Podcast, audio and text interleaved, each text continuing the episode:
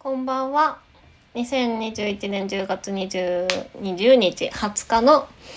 21時です。今、すごいテンションが上がっているんですね。ちょっと聞いてほしいんだけど、あの、私ですね、コーチングの学校の同期の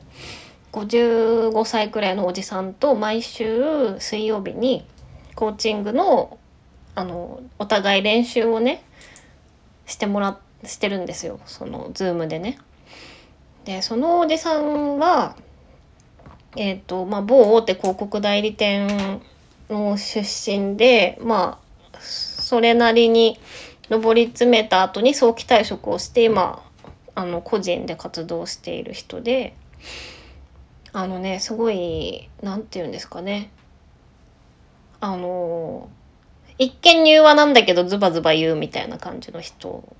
なんですね。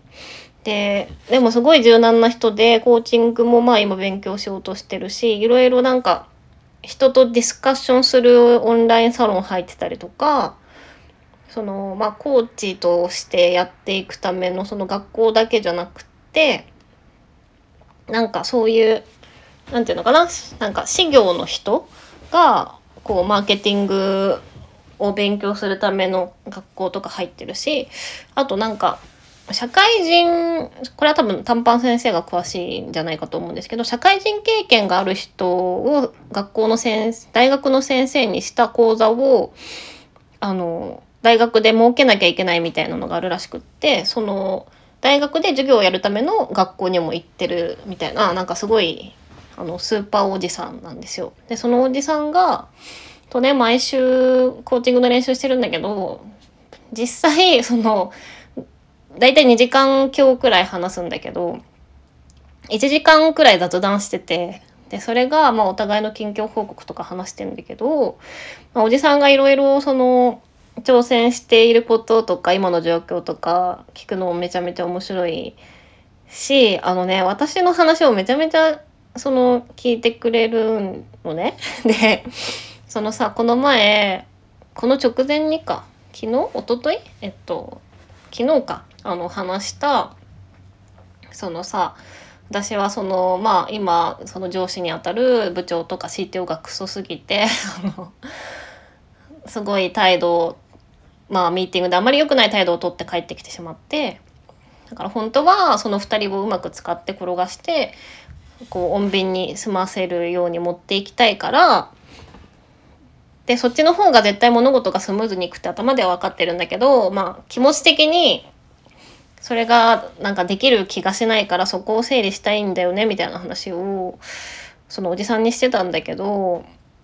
その時にねなんかめっちゃいろんなアドバイスをくれたの。でコーチングってあの基本でアドバイスしちゃいけないのね。そのなんていうのかなそのクライアント自身に考えさせてたどり着いてもらううのがコーチングっていう風になんか言われてるから。でもなんかそのおじさんはまあその必要な時に判断してアドバイスとかめっちゃくれてあのねすごい言われたのがねあのまあ里寄さんはちょっと勘違いしてると思うよって言われてその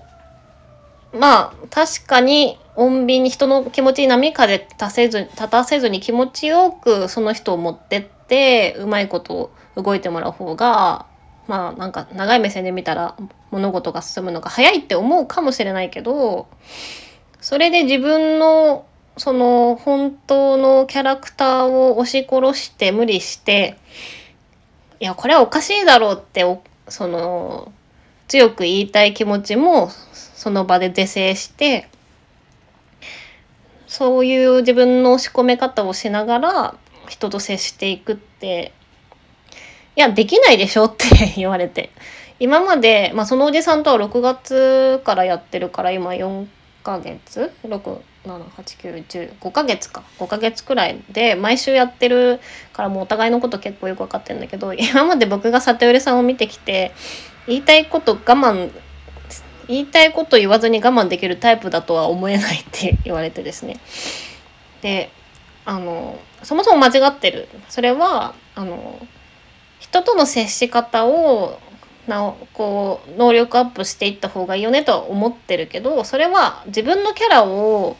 とか性質を押し殺すことではないよって言われて。だからあなたのキャラクターとか個性を生かしながら人との接し方を考えていくべきなんじゃないって言われたんですよ。でそっかって思ってでそのおじさんに言われたのはなんかその今までどうだったのって言われて私前の会社でもまあめちゃめちゃキレキャラでしたっていう話しててそれはでも本当に必要な時に、まあ、キレてたっていうよりはその強くそれを指摘してたってことだよねって言われてそうですって言ってて理不尽に不機嫌になってとかじゃないっていう自信はあるからね。でその現場ではじゃあ周りの人はどうだったのって聞かれてあのその現場ではお前お前さまたあの PM と喧嘩してきたんだろうってみんなにいじられてましたみたいなすごい人気者でしたねみたいないやその時は気持ちとしてはどうだったとか言われていや私あの時の自分めっちゃ好きでしたって言っててやそれでいいじゃんって言ってもらったのねおじさんに。でもなんか目から 鱗って思ったの。だからなんか自分の性質と180度違うところに持ってかなきゃいけないって思ってそれをやろうとしてたのかも。って気づきました。じゃあでも今の会社でどうするっていうところに関してはもう一旦そういう自分なんだって自己開示したらって言われて例えば飲み会の時とかになんか前の会社でもちょっとこういう時に強めになんか言っちゃったりしててあのキレキャラって言われててなんかこんなちょっと困ったことも起こしちゃったんですよみたいな。だけど今はそこよりはマイルドになマイルドになってると思うんででもちょっとたまに強いが出ちゃうかもしれませんけど多めに見てくださいねみたいなあのこう笑いにして言えばいいんじゃないってその言われたですよ。だからその私の性質は強め 強め指摘系女子だけどっていうのを自己開示した上で愛されキャラに持っていけるように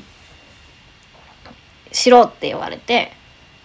いやそれだなってすごい思った。だからなんかずっと考えてたのね。そのその CTO と部長マジでクソだなって思っててでもまあなんていうのかなそのマネジメントとしてはあれだけど、まあ、彼らなりに頑張ってるところとかもあってさなんかその組織が全然改善してないとかでもないちょっと治ってるところもあるのよそのなんか1年とかの歴史とかを聞いてるとね。だからなんかうんリスペクトはできないけど あの頑張ってるところあるから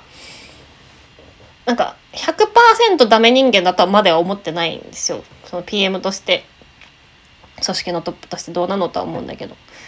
だから、うん、それにその彼らがいなくなってもし私がこう権限が大きくなったとしても私別に組織見たくないからその経営に近いポジションに移りたいから彼らにはこのままいてほしいわけで。でもとなるともう私のその思考回路が狭すぎてそのじゃあ私が穏便に優しい人間にならなきゃいけないっていう風になっちゃってたけどいや私のその強めのまま受け入れてもらうっていう工夫をした方がメンタル的に楽だから絶対その方がいいよねって今回思えて。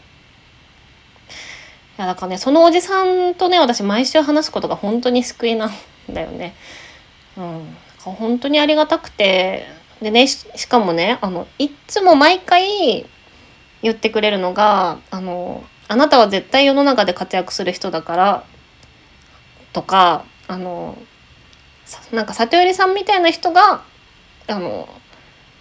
なんだ里寄さんみたいな人じゃないとその成功できないと思うから本当に頑張ってほしいしなんか成功できると思ってるとかなんかねそういうことを毎回言ってくれるんですねそのおじさんが。うん、だからなんかぶっちゃけ思ったのはねそのコーチングよりもこういうメンターみたいななんか雑談でたまにアドバイスもくれたり、まあ、たまにちょっとコーチングっぽく掘り下げてくれたりみたいな